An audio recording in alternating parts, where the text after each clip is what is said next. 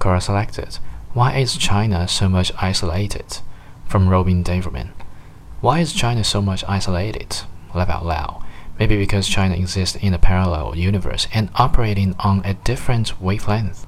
Seriously, if you open any newspaper in the US or Europe, the frontline news must be about Trump. What do you think the Chinese newspapers are talking about?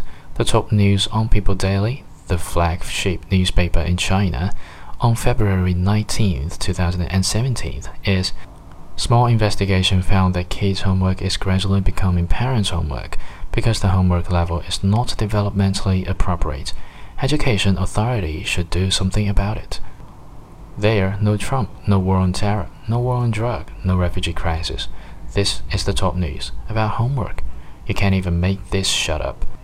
It's like the whole world is gathered around the theater, but China is off doing her own thing. And it has always been that way, like forever.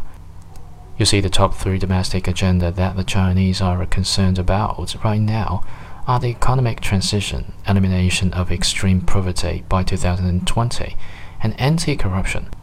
International news is like 5% of what people read about, and even that, the Chinese are most likely concerned about the kind of stuff where she has made an international commitment, like the global economy, the climate treaty, clock starting for the Beijing Winter Olympic 2018, commitment that one must deliver, so they have to stay on top of it.